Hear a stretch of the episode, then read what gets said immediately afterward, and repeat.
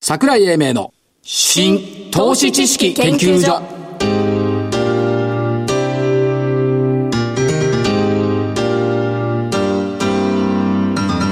この番組は NPO 法人日本 IFA 協会の協力でお送りします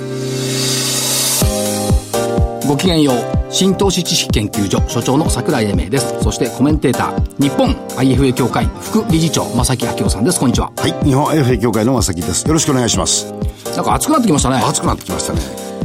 ね熱じゃない気温は暑いんだけ ど相場は冷たい2日続けて。ということで、えー今日は252円安、22,437円飛び1銭3月20日までの4日続落以来の3日続落うんうんこれね月曜の朝にね嫌な予感がしたの実は三3日っていうのはあったんじゃなかったでしょ3日ないですよな 3, いんですか月20日以降は続落まであーでね月曜の朝より前にある業界誌のね編集局長さんよく知ってる人いるでしょはいはいはい。この方がね方がいやー計算してみると3月20日以降3日続落がないんですよと言ったもんだほうほうほうでこういうのは計算するとする のよだから言うなって思ってたのに言っちゃった言っちゃった。でそこからあこれやばいなと思ったらえーっと火水木と3日続落ですね。になりました同じような時間に、同じような売り物が出てくるんですよね。 10時頃に売りたい人がいるんだろうねですよね売りたい人がいるのか売りたい機械がいるのか分かんないけど機械みたいですたね。だね昨日と違うのは昨日はね、5番の値幅が66円で5番収まってたのよはいはい。今日は5番拡大したからねあ下落幅を。と、い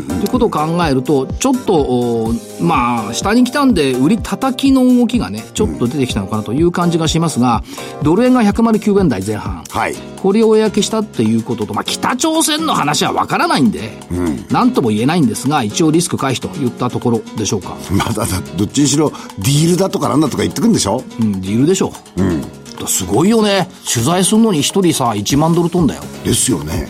しかも日本から来ちゃいけないとか言われて。そうそうそうそう一人1万ドルで100万円ちょっとよ。そう。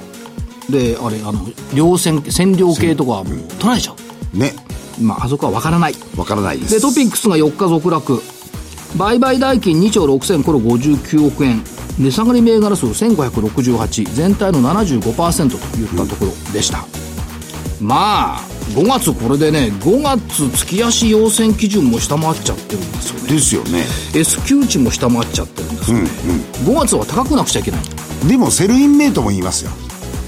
言いますけど、でそのここのとこ数年間はセルインメイじゃなかったから、ちょっとずれてきちゃっているかなといったところですね残念ですよね5月の S q 値2万2621円ここでしのぐかと思ったらしのげなかった、うん5月月足要線基準2万2500飛び8円これもしのげなかった、に5日線割れて25日線割れたところで売りが重なったっていうようなイメージかなじゃないんでしょうか。と思います。はいですね。で、えー、まあ、政府もね、永田町もいろいろガチャガチャ。やってますね。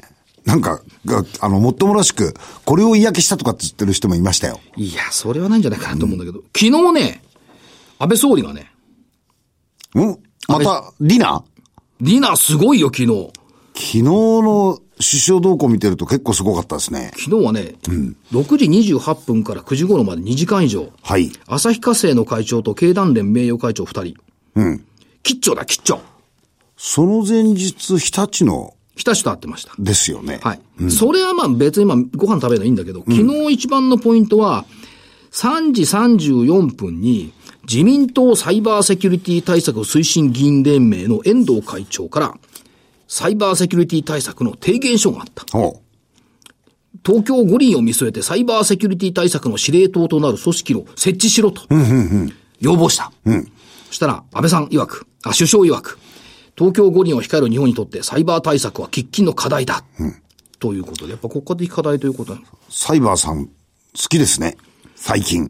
この言葉いや、が。今年のテーマよ、これ。テーマで。うん。今年のテーマだから、やっぱこういうふうに永田町も動いている。っていうのに加えて、今日の日経4つは何海外のヘッジファンドが日本に進出し始めたって。本当かよと思うんです。本当ですか、これ。という話なんで、いやいや、だって別に裏取れてるわけじゃないんでわかりません。えーとでも来てもおかしくないかなという気がし香ます。港のヘッジファンドとイギリスのフィンテック企業が東京に拠点を設けた。埋もれている日本の有望企業を発掘するチャンスだ。本当かな、個人金融資産1800兆円をもう一回目につき始めた、しかも、東京都もね、優しいんだよね。海外主要都市に相談窓口持っちゃった。はいはい。あ、これをね、あの、結構、あの、積極的にやろうっていうことで、やってるみたいですでそよ。れはねもう一個はね、これ日本に進出するときの費用の一部負担してやるって、これやりすぎだろうって。あのーこれで、この影響で、日本にどういうふうな形ではい、進出したら効率的にできるかっていうのを、あのー東京都の方から、はい。えーある方が、紹介案件としてええいただきましたよ。あそうですか。ええその昔ね、24時間働けますか、国際金融都市東京なんて頃がありましたけど、今は違うけどね。ありましたね。そんな言葉がなかったと思ってたら、もう一回なんか出てきちゃった。うん。っていう感じがしますですね。あと、ここのところ、市場を見ていると感じる、時々感じることがね、狐と狸の馬鹿し合い。っていうこれ、漢字で言うとね、 コリ、こり。コリの同床異夢。 市場参加者のベクトルってのは一方向じゃない。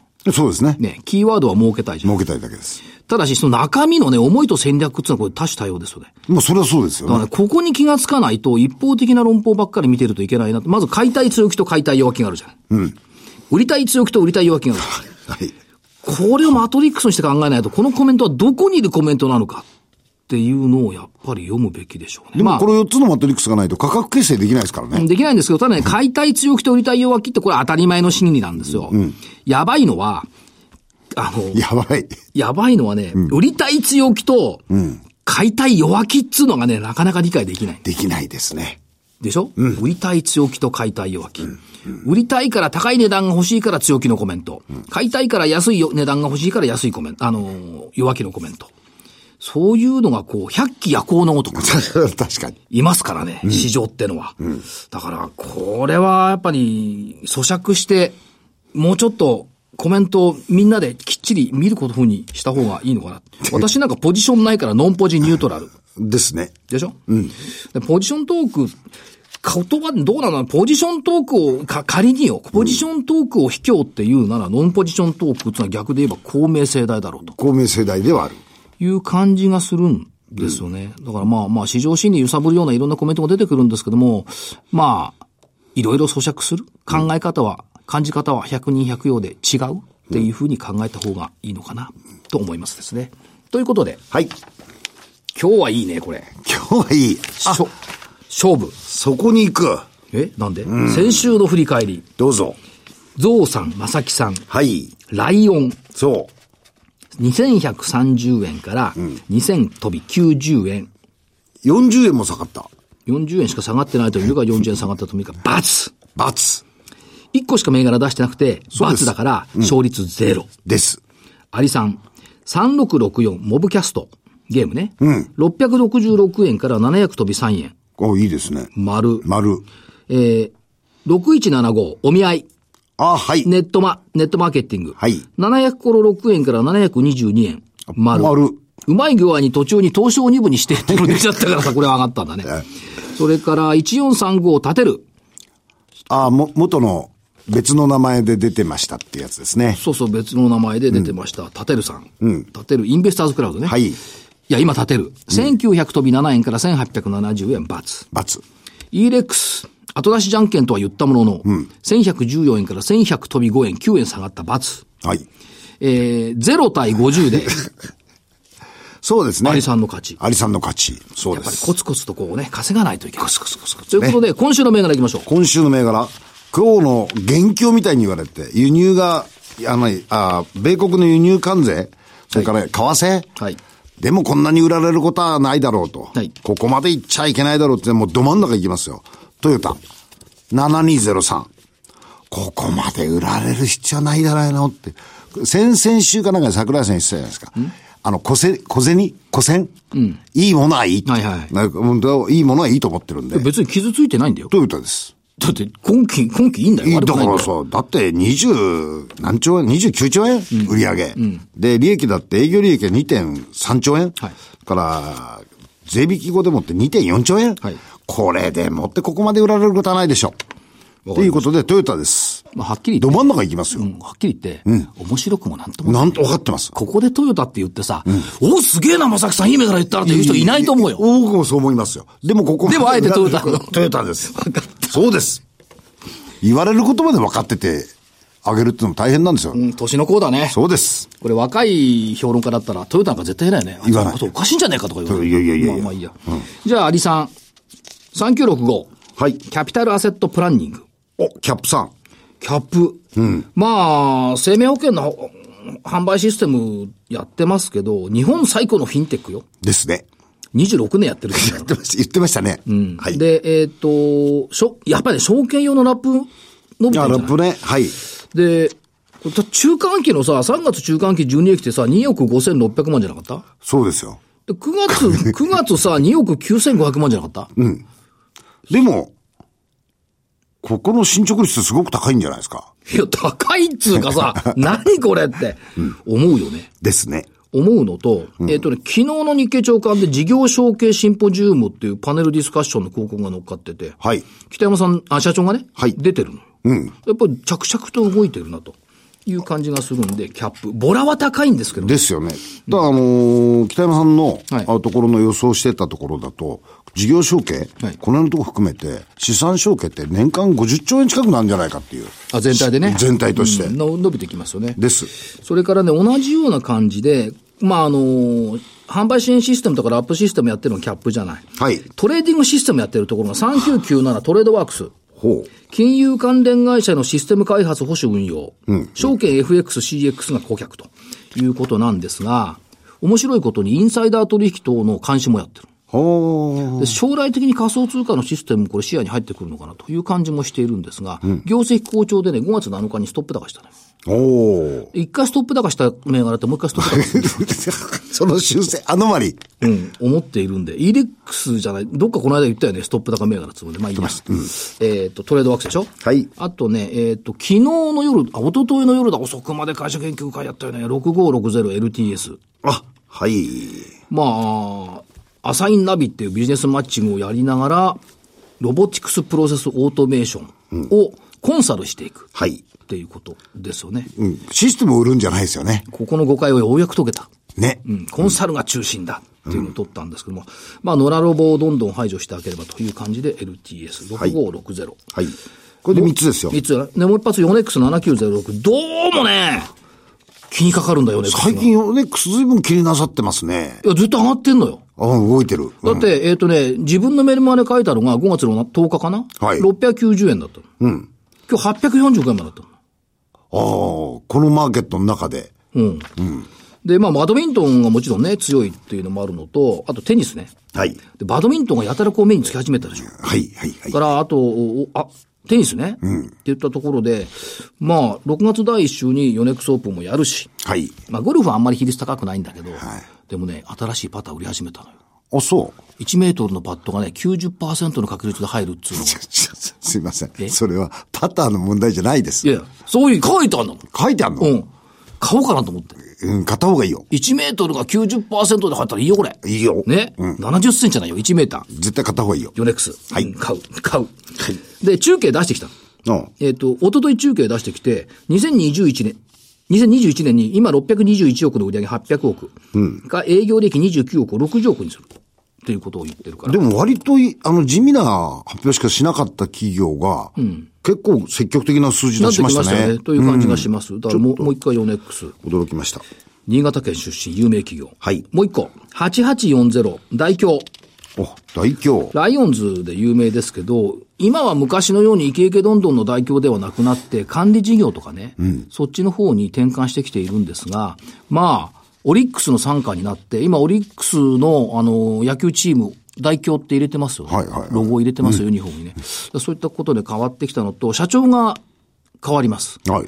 ということで、小島さんという方が、あの、前のオリックスの副社長だったのかな社長になると。同期なんだよ。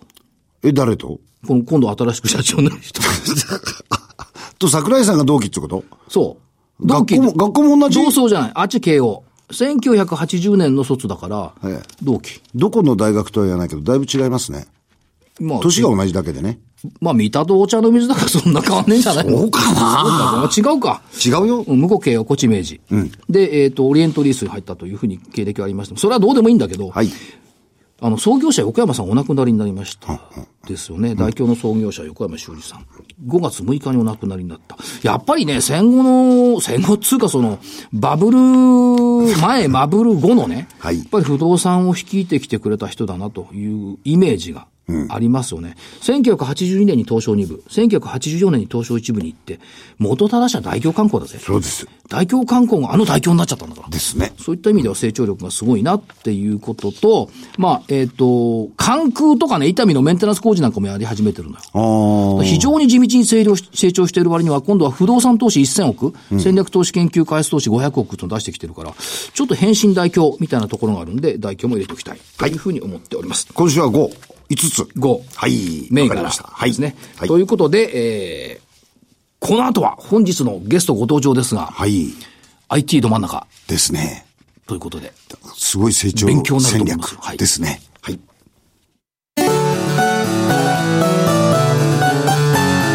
桜井英明の新投資知識研究所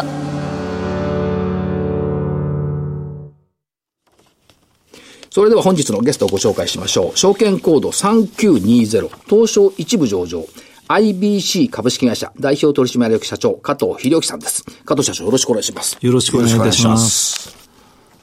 楽しみです IBC さん、IT ど真ん中ということで、簡単に業用をもう一回言ってもらってよろしいですか、はい。えーっとですね、あのーまあ、今さっきあの、桜井さんがサイバーセキュリティとかって言ってたんですけども、はい伏線もちゃんと貼っといて。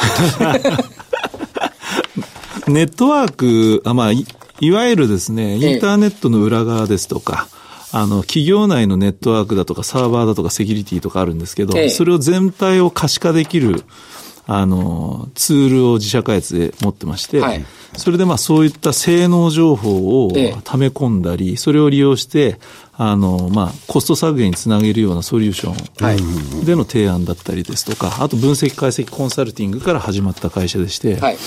なのでまあ一応性能監視ってやっぱりそういう裏側がきっちり見えるような何がどうなってんのかみたいなものを可視化してきたっていうまあちょっとニッチなところを可視化してきた珍しい会社かなと思ってますけども。これ、性能監視を可視化するっていう、これ、普通の企業の方々って面倒くさくてやんないですよね。やらないですね。なので通常あの、なんか生きてるか死んでるかの死活監視。はいでそれでなんかあの、大手のメーカーさんのメンテナンス会社さんが飛んでくるみたいな世界だったのが、ええ今やはやはりあの、クラウドの時代ですとか、はいまあ、オンプレとクラウドのハイブリッドみたいな形になってるんで、はいあの、そういった、あの、クラウドも可視化しなきゃいけない、あとネットワークのインフラとかサーバーの、えっ、と、サーバーですとか、はいセキュリティも可視化しなきゃいけないので、例えば、あの、まあい、いわゆるハイブリッドクラウドみたいなことも全部可視化できるような、はいあの、環境が必要になってきてるんですよね、世の中としてはですね。まあ、そういったところを、まあ、十何年前からやってるっていうところはちょっと強みかなと思います。今のそのネットワークラインフラの可視化っていうことで考えていくと、その、要するに企業とかそういったもの、ネットワーク、まあ学校なんかも含めて、はいこれの稼働状況とか、はい障害が出てくる可能性の予兆なんかを監視する。そうですね。全部、あの、そういう意味では、そういうデータを今まで、あの、昔は持ってなかったんですね。はいで、我々はそういったことを、あの、まあ、地道にやってまして、なので、あの、いろんな様々なメーカーさん、あはいとそういった、あの、えーまあ、ネットワークがつながる裏側を、まあ、無線にしても何にしても全部見える化できてるんで、そういう意味では、あの、かなり、あの、有効活用いただけるような、あの、情報、そうですよね。当然なので何がどうなってるか分かるので、コスト削減にもつながりますし、逆にあの、まあ、さっきのサイバーセキュリティ、はい例えばあの、そういったあの、外部アタック、はいファイアーウォールになんかアタックがあるよね、みたいなのも全部見えるはい。ような形になります。逆に言えば、その企業内の人よりも、はい御社の方が、きっちり分かってるみたいなとあころ。うちのツールとか入れていただいえて、えうちのあの、そういったあの、まあ、サーバーネットワークセキュリティが分かるエンジニアが見ればはい一発で分かります。そういうことなんそですねの早いですよね、はいはいというところですよね。だから、頼られてるんですよ、やっぱり、クライアントそうですね。あの、まあ、一度私どものツールですとか、うちのサービスを入れていただくと、比較的あの、長いお付き合いができる。そういうことですね。いや、だから逆に言うと、いないと困るのよそういうことだね。頼むから加藤社長行かない で、すがられるみたいな感じでしょということでしょ、はい。ということで、えっ、と、好調な業績ということなんですが、伺っておきたいのは、10期連続増収あ、そうですね。はい。このあたりの背景ってどう考えたらいいですかあの、やっぱり今の時代がですね、必要としていただいてるのかなというふうに思ってまして、あの、やっぱりクラウドがやっぱり普及してきているので、はいやっぱりクラウド側と、その今までのオンプレミス側の、えっ、と、可視化っていうのが重要になってくるんですね。なるほどはいで、そこが、あの、誰でも簡単にできるような仕組みって、まあ、あの、作り込めばできるような世界だったんですけども、ええ我々汎用的にご提供できますし、マルチベンダー、今117メーカーぐらいのものを、あの可視化できますので、はいそういうところが非常に受けているんじゃそなれいかなはそうですね。はやっぱりどこのメーカーじゃなきゃダメっていうわけじゃないわけですよはねい。うん。なので、まあ、海外のそのメーカーだったり、はいまあ、そういったあの、えーといろまあ、サーバーでもさまざまなメーカーさんありますし、あとあの、まあ、そういったあのネットワーク機器でええもさまざまな機器がありますし、セキュリティ機器もありますから、そういったものが全部、長官的に俯瞰できるってはいいうところが非常に重要かなと。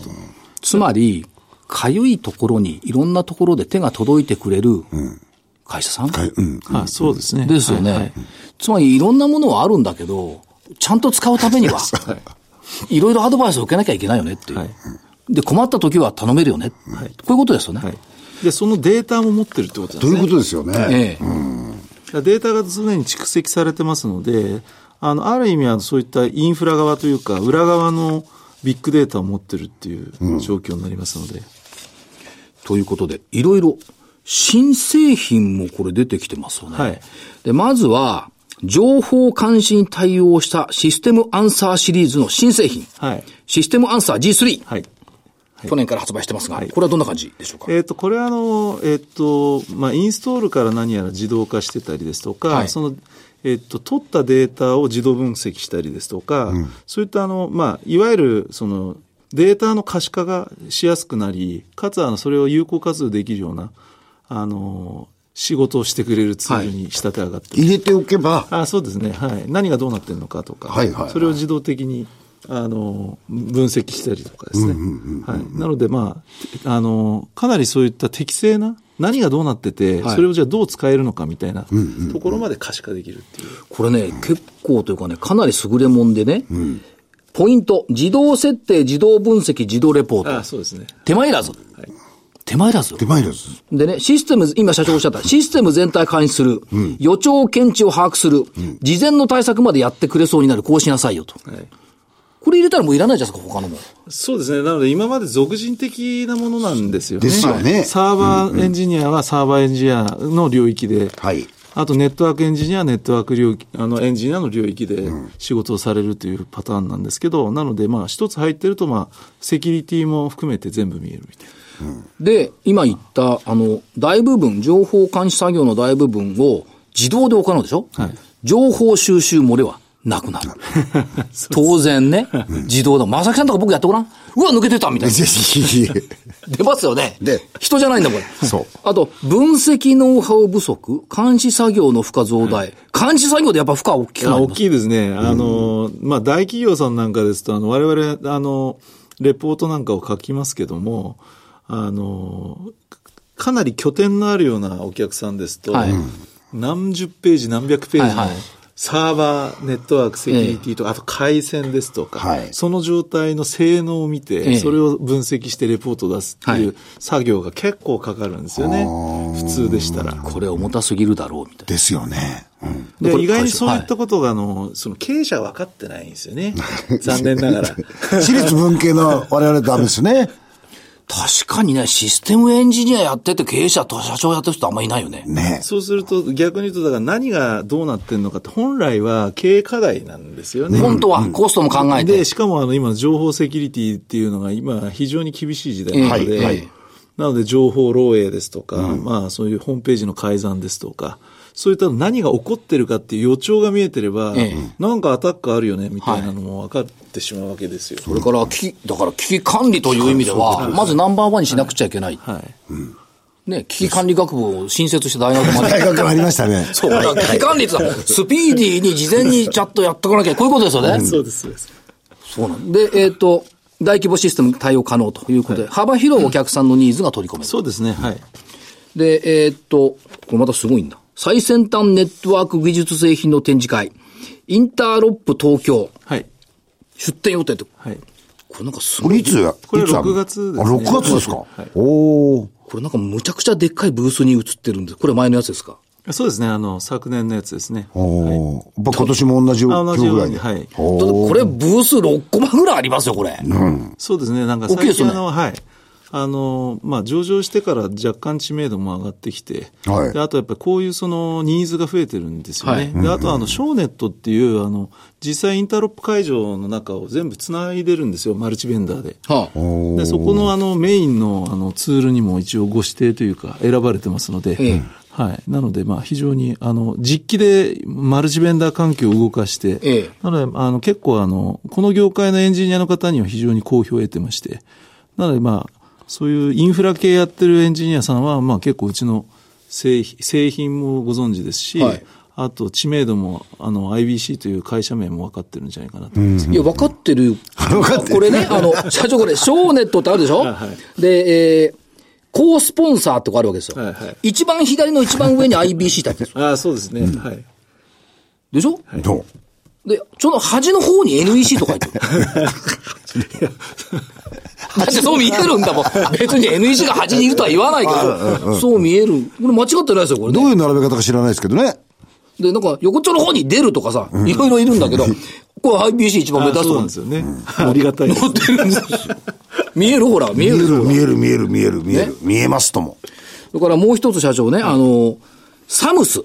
あ、サムズですね。はいサムズ。サムズはい次世代の、これがね、MSP サービスってこう来るとまたわかんなくわなかる。んなくなっちゃサムズ。これはどんな提供ですかこれはあの、スピーディーアクションマネジメント、あの、マネジメントシステムってはいいう形で、あの、あの、結局あの、今ツールってさっき一応その、習熟された技術者の人しかわからないはいはいとか判断できないっていうところの方が多いんですけども、あの、このサムズのサービスはですね、ワンストップで、あの、ササービス提供はいみたいな形になります。なので、24時間365日の監視も含めて、ええワンストップであのサービスをするっていうことをちょっとあの、まあ、あの運用の、えっ、と、文字文法適用会社が一社ありますので、はいそこと連携して、あの、ワンストップでサービスをするっていう。で、それをやることによって、24時間365日有人監視体制によって、お客さん、クライアントのシステムの安全稼働、障害対応、原因究明、分析までいっちゃう。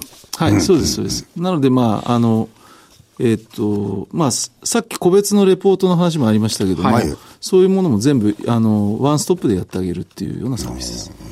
即時検知、障害復旧支援、当然コスト削減。はい。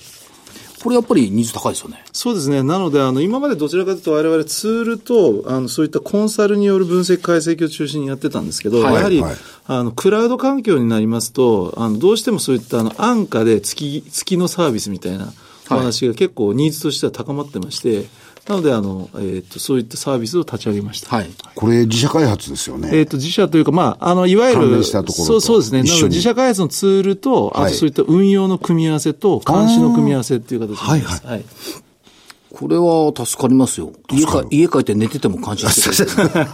いや、担当者って不安なのよ、実は。ね。うんまさきさんは家で寝れるでしょ寝れますよこういう僕仕事したら寝れないよ、家で。ああ、性格的なもんですねう。ん、真面目だから。だからなんかまあそういうところでなんか問題があれば、すあの、アラート上げてあげたはり、電話で教えてあげたりみたいなとい形うことですね。うんあと、あの、もう一つ興味深いのは、公共分野とか、文教分野。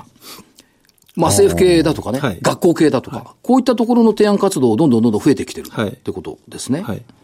この目論見たらどこにあるんでしょうえーっと、やはりあの、えーっと、まあ、公共文教、まあ、観光庁も自治体も、はいあと、そういったあの大学も、あの、高校も、まあ、あの、非常にですね、まあ、今、かなりネットワークを持ってますし、はいうんあと、そういった、あの、まあ、ネット環境で教育をしたりとかっていうのが増えてるんで、ええはいはいはいあの、結構サーバーネットワーク機器、セキュリティ機器なんかも結構入ってるんですよね。やっぱりそこで何かあったら授業止まってしまったりとか、いろいろありますので、そういったところが、あの、やっぱり可視化しておく必要がある。そりゃそうですね、大学の講義なんかも今ね、はいあの、はいコンピューター使ってそう。やってるし、で、そのうち、小学校とかでもね、はい電子黒板とか。でしょででタブレットで授業やるはいタブレット。でそきっちりこれクローズマーケットでしとかないといけないっていうそうなんですよね。ですよねだからはいはい。それを睨んで、よ要するに世の流れを睨んで、ここは、あの、まあ、もともとはやってるんですけど、はい最近そういった、やっぱりハイブリッド環境が普及してるので、あのそういったあの何がどうなってるのかって、クラウド上だけだと分かんなくなってしまいますから、はい実際のネットワークも含めて、あの可視化する必要があるんで、そして、来ましたよ。くさび。ああ。ブロックチェーン技術を利用した IoT デバイス向けセキュリティサービス、くさび。これは前も伺いましたけども、くさび。IoT 市場に対するくさび。これはどうですか ?IoT セキュリティに基盤サービスとなってます。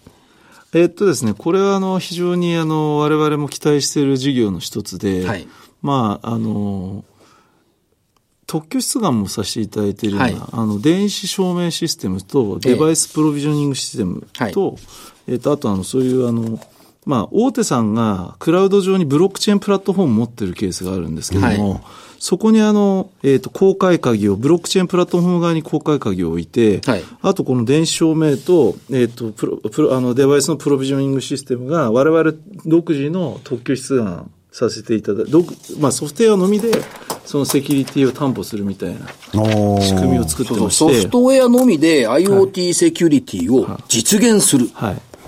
で、こう、こういう発想ってどちらかと今までなくてですね、はい大手のそういったあの、デバイスメーカーさんが認証局を何億円もかけて作って、はいえーはいで、あとあの、その、デバイスの中、例えば監視カメラの中に、あのそういったあのエージェントを入れるとか、ええチップを埋め込むとか、はいそうすると莫大な費用かかるんですね、ほどはいで、それを我々はこの、えっと、三つ、三位一体のところで、あの、ソフトウェアの提供と、ソフト、あの、ソフトウェアのキットの提供と、はいあとそのデバイスごとのライセンスでチャリンチャリンというビジネスモデルライセンスでちゃんちゃん。 なるほど。素晴らしい。素晴らしい。これもあのシステ、まあ、我々のあのシステムアンサー G2、G3 と一緒なんですけど、はいはいやっぱりライセンスフィーをいあの年間でいただくとか、そういうビジネスモデルをやはり作らないとですね、あの収益が見えてこないので、これまさにそういう形なので、だから何十万デバイスあれば、何十万ライセンスじゃないですけども。なので、あの、監視カメラでも、これすべ て IoT なんで、桜井さ IoT ん、デバイス行。こうとしてまいすや、よ。これね、いいですかはい認証局登録いらない。そう。そうなんですよで、もう一個ね、専門チップがいらない。はいで、もう一個、マルウェア対策が不要って、完璧に一個でできちゃうじゃないですか。そうなんですよ。なので、あのー基本、ものすごくコストがかかる仕組みなので、はいはい今実証実験、ポックとかいろいろやられてますけども、はいあの、これはもう完全にあの、ソフトウェアでの提供なんで、まあ我々もあの、いろんなあの、デバイスインテグレーターさんと組んで、まあ、えーポックを作って、はい実際にあの、検証、実証実験やらさせてもらったりですとか、あの、やはり、まあ、こういったデバイスインテグレーターさんって、まあ、基本大手さんなので、はいはいはい。まあ、基本大手さんと組んでやるような形になってます。で、JASA っていうあの組み込み系のあのところでは、あの、くさびコンソーシアムっていうものを立ち上げていただいてまして、はいなのでまあそこも非常に期待できるかなと。ただまあ、えっと、これからのソリューションというか、ええサービスになると思いますので、まあこれはあの、まあ、近い、近い将来の、あの、まあ、伸びしろというふうに思っていただくといいかなと思いますけど。そうですよね。はいこのね、とにかくね、専門チップいらないっていうのがね、軽くなるし、はい。い、いな、とだ思かっらて。意外にお金かかる仕組みなんですよね。はい。はい。はい。ただまあ、この前も、あの、最近、その、監視、あの、自治、某自治体さんとかの監視カメラにハッキングがあったとか、ええそういう話も出てるので、まあそういったところに、我々のこの、くさびこ、くさびが入っていくと面白いかなというふうに思ってますだけかど。らこういうマーケットで多分今年からですよね、急速に伸び始めたそのうがですね。はい。去年までいろいろ言われてたものはいの、多分実質で売り上げとかがこう上がって、多分今年からだと思うんですよ。でその伸び率がね、まためちゃくちゃすごいと 思う。5年間の年間平均成長率133%。す ごいよ。はい。 133%。売買ゲーム。おーそういうマーケットになるだろうっていうのが予想されてますよね。IDC ジはいャパンさんなんかのデータですとね。はいはい。それから、えっと、これはな、これ i ビードですか ?e ビードですかアイビードっていうは名前を、だったんですけど、アイチェーンという会社名に変えました。い。はい。これは、どういうことをおやりになるんですかこれはですね、あの、政、政、政府損保向けの、あの、監視、えっ、と、スマホのアプリケーションで、えー、を、あの、一応リリースさ、最近リリースさせていただいたんですけど、で、あの、結局あの、桜井さんとか正木さんの奥さんが、保険、はいろいろな様々な保はい険、理解してますかいやいや、あの金融関係の終わりには多分理解はそんなにはしてないでしょうね。そうですよね。ええそうするいとや、、普通してないんだ。旦那かあねと。なんか、あの、受取人だとかそういったもんが、あの、ものを、えっと、いちいち、その、契約書見たり、そうですねはいしないとダメじゃないですか。 はい。でもそういった、あの、こう、まあ、iChain ウォレットっていうものをちょっと最近リリースして、はいダウンロードできるようにしてるんですけども保険ポートフォリオ管理スマホ。そうです。そういうものをちょっと、あの、作りまして、はい。で、あとあの、えっ、と、そういった本人確認も含めて、ブロックチェーンプラットフォームを、なり、その分散台帳プラットフォームと連携させて、はいでやはりあの保険会社さんとか保険代理店さんとか、そういうものをつないで、はいそれであの、まあ、これも、えーまあ、あわよくばそういった広告モデルですとか、はいあの、ブロックチェーン側と、えっ、と、連携させて、で、これもあの、まあ、トランザクションベースでお金をいただくとか、そういうビジなネスるモほデど。ル。これもチャリチャリですね。そうだね。いや、これもね、便利よ。もしもの時に迷わず、えー自分とか家族が保険事業者に連絡して保険金と給付金の請求ができる。はいこれまとまってそこまるでできれば面白いなと思ってうるんいずれね、ということですよね。はい、なのであの結局紙ベースとかメインフレームの業界なんですよね、なのでそこをこうあのまあ、そのデジタルでつないであげるというか、はいそういうところで、まあ、大手さん、大手のその、あの、損保生保さんなんかもお困りの部分って絶対ありますし、ユーザー側から見てもお困りの部分そうなんだでとすよ思いね。だまかすらので。 2020年か21年ぐらいに銀行法改正のやつがある、ありますから、ええそうなるとアプリケーションはい。になってきますでよもね。これ B2B2C っていうことですから、そう新たな展開そうのですね一つですはね。い第一歩ですよね、こそうれ。ですねはいはいだからこれが広がっていくと、チャリンチャリンが増えていいっすよね。すっげえ楽しみに。 ま、また来て社長教えてく ださい。よろしくお願いします。ありがとうございました。ありがとうございました。資産運用の目標設定は人それぞれにより異なります。個々の目標達成のために独立、中立な立場から専門性を生かしたアドバイスをするのが金融商品仲介業 IFA です。NPO 法人日本 IFA 協会は企業 IR 情報を資産運用に有効活用していただくため、協賛企業のご支援のもと、この番組に協力しております。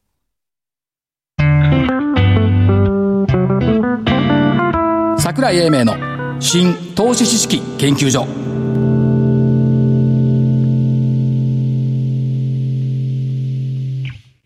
この番組は NPO 法人日本 IFA 協会の協力でお送りしました。なお、この番組は投資、その他の行動を勧誘するものではありません。投資にかかる最終決定はご自身の判断で行っていただきますようお願いいたします。ということでいいお話でしょもう一回言っときますよ証券コード3920 3923ねわかります。 3920ということで正木さん何名古屋、長野にゴルフに行くえいや違いますよし仕事で行きますあ仕事ゴルフ6じゃなく月て違います6月2日、はい長野市の障害学習センターでセミナーを実施いたします桜井英明さんの株式講演並びにえー企業 IR として、えー PCI ホールディングさんメディカルデータビジョンさんそれから夢新ホールディングさんこの3社においでいただいて、えー企業の IR をやらせていただ標き高 1000m で IR セミナーやろうますえそうですはいすごいねお申し込みは日本 IFA 協会のホームページからお願いいたしますさぞやボールも飛ぶことでしょう飛ぶことでしょええー、違うーでしょ違いますよということで桜井英明の新投資知識研究所本日この辺りで失礼しますお相手は新投資知識研究所所長の桜井英明、そして日本 IFA 協会の正木明夫でしたそれでは来週のこの時間までごきげんようう